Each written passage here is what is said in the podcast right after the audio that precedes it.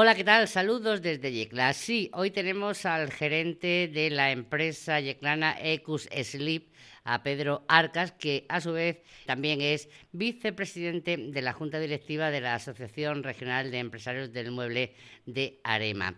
Ecus Sleep es una de las fábricas de colchones y de material de descanso más importantes de España y con una gran proyección internacional. Amuebla hoteles, residencias y otro tipo de establecimientos. Y vamos a hablar con él para ver cómo se está produciendo en esta fábrica la vuelta al trabajo desde el pasado lunes 13 de abril y hasta el día de hoy en medio de la crisis del coronavirus. Pedro Arcas, buenos días. Hola Carmen, buenos días. Bueno, ¿qué tal estamos? Bueno, de salud bien, gracias a Dios, que actualmente es casi lo más importante y de ánimo, pues bien, también. No, no podemos desfallecer. Bueno, decía que es una empresa muy importante, con más de un centenar de trabajadores, será una de las más grandes que hay aquí en Yecla, en este sector. ¿Y cómo se está desarrollando en esta empresa desde que se inició el estado de alarma? ¿Cómo se está desarrollando la actividad? En primer lugar, eh, nos vimos obligados, desgraciadamente, a tomar una medida durísima a nivel personal y familiar, que fue presentar un ERTE por el 100% de la plantilla. Eh, la situación nos llevó a tener que hacerlo, dado que, por un lado, nuestros clientes, que son tiendas de muebles y colchonerías y hoteles, pues estaban cerrados, con lo cual era imposible eh, poder entregar ningún tipo de, de pedido. Aguantamos unos cuantos días, pero al final también los proveedores cerraban con lo cual se, hacía absolutamente imposible continuar con la actividad. Sí que es cierto que el día 13 levantamos parte del ERTE a un 20%, un poquito más del 20% de nuestra plantilla, eh, motivado porque bueno, estamos haciendo labores de mantenimiento y además algunos de nuestros proveedores han vuelto a la actividad. Además, a ellos se une el que hemos decidido eh, apostar por eh, entregar a aquellos clientes que sí que admiten pedidos, un par de ellos, y, hacerlo, avanzar en, la producción para tener almacén de producto y luego que eh, también sabemos que ya en Francia, nosotros para nosotros Francia es un mercado muy importante, ya hay una fecha definitiva en la que vuelve la actividad en el comercio de muebles, que es el 11 de mayo. Aunque es cierto que eh, a nivel personal, pues ver una empresa en la que, como tú decías, hay habitualmente más de 100 personas trabajando, pues encontrarte con 15 o 20, pues es un poquito desolador. Pero bueno, confiemos en que en breve podamos estar todos aquí trabajando y, y bueno, y, saliendo adelante como, como todos queremos. Me imagino que esta situación de pasar de ciento y pico trabajadores a tener solamente un poco más de una veintena, que las pérdidas económicas serán bastante cuantiosas. Es tremendo, es tremendo. O sea, el desgaste, eh, no ya mental, sino financiero, el agujero que, que ocasiona es, es muy grande, claro, es muy grande porque además al considerarnos a todos aquellos que tenemos un determinado volumen de facturación, que en nuestro caso no es muy elevado, pero pasa de 6 millones de euros, eh, considerar que ya tenemos que pagar parte de seguros sociales eh, y además de eso, todas las cargas que de por sí tiene una empresa, aunque esté cerrada, como una familia, aunque no aunque estén en su casa, pero tiene una serie de gastos, pues en una empresa es mucho más, pues generan una necesidad de liquidez eh, que, es, importante. Lo que sí que está claro, que el mercado nacional no es suficiente para mantener a una empresa de estas características y Ecus Sleep tiene, eh, está, eh, estaba exportando a un gran número de países, amueblando hoteles de cinco estrellas de superlujo impresionantes, amueblando residencias, estaba en el canal Contra inmerso. ¿Se mantienen esos mercados?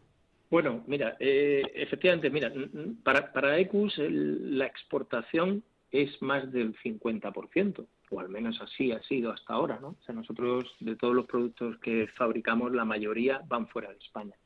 Afortunadamente Francia ya tiene una fecha de vuelta. No sabemos cómo será esa vuelta, lo desconocemos, pero al menos tenemos una certeza, y es que el día 11 las tiendas abren.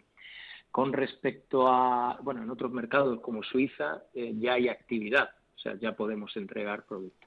El canal Contra realmente es el que más nos preocupa. Nos preocupa mucho porque la hotelería, eh, eh, al final todo lo hemos leído, ¿no? estamos saturados de datos, es entre el 10 o el 12% del Producto Interior Bruto.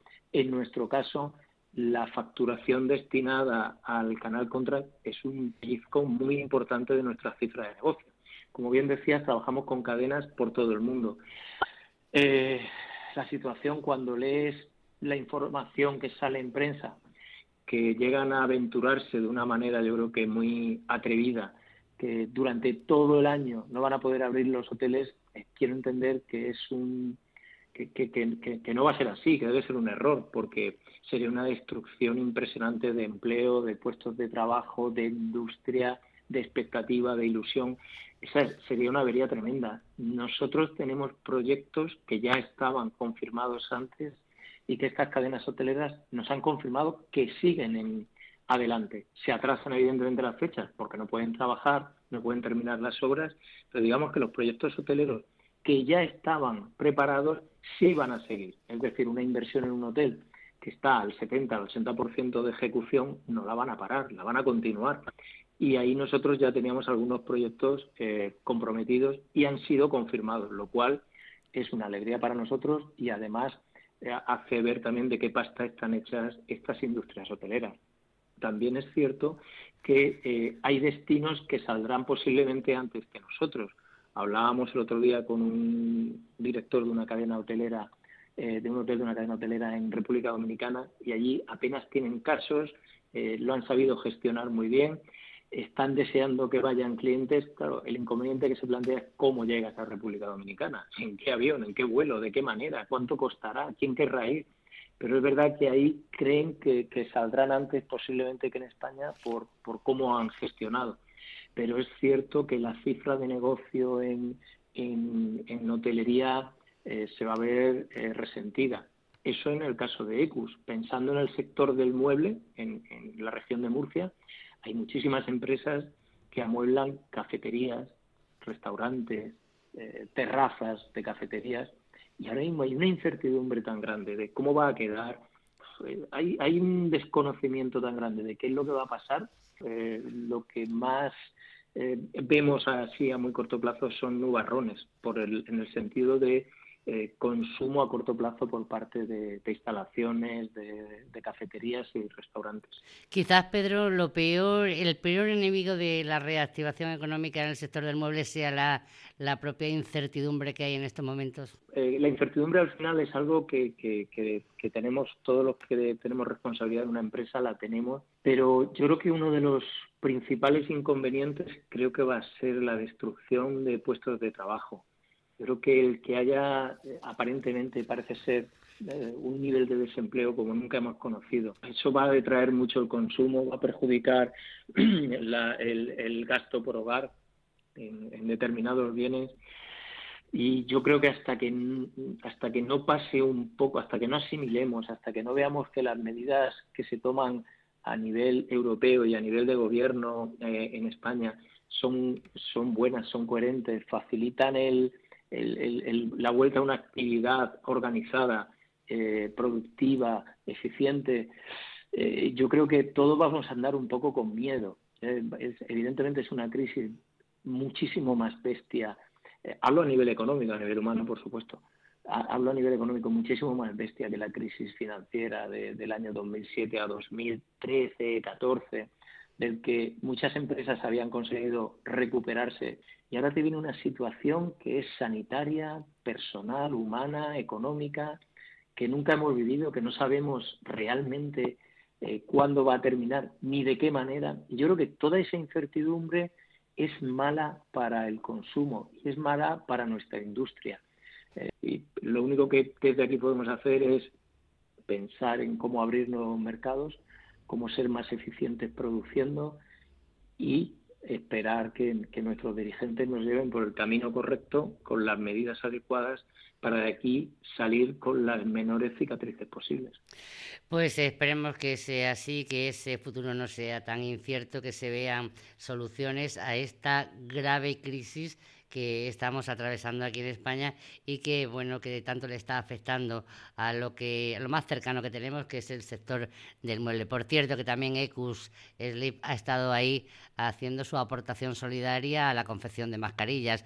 El mérito de los trabajadores que tenemos que, que son increíbles cómo han venido con qué ganas, fuera de horario, sin cobrar nada por ello. Bueno, es la verdad es que se ponen los pelos de punta cuando es la solidaridad, el valor humano de la gente, cómo, qué ganas de ayudar, de hacer batas, de hacer mascarillas, de hacer lo que fuera necesario.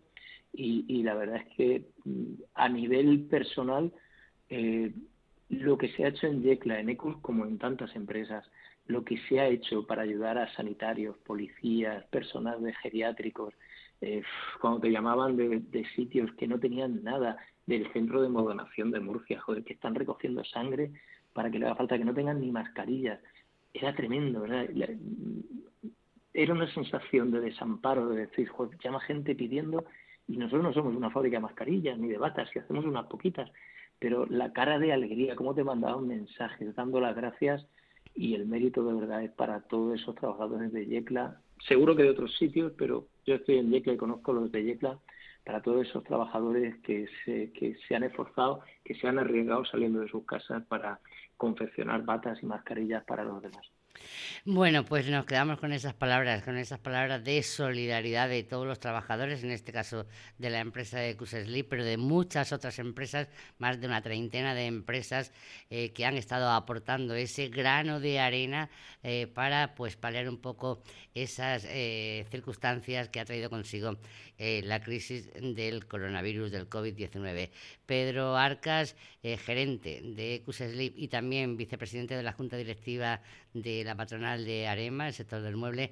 Gracias por haber estado una vez más con nosotros y bueno, mucho ánimo y hacia, a seguir mirando eh, con optimismo el futuro. Muchas gracias y cuidaros mucho.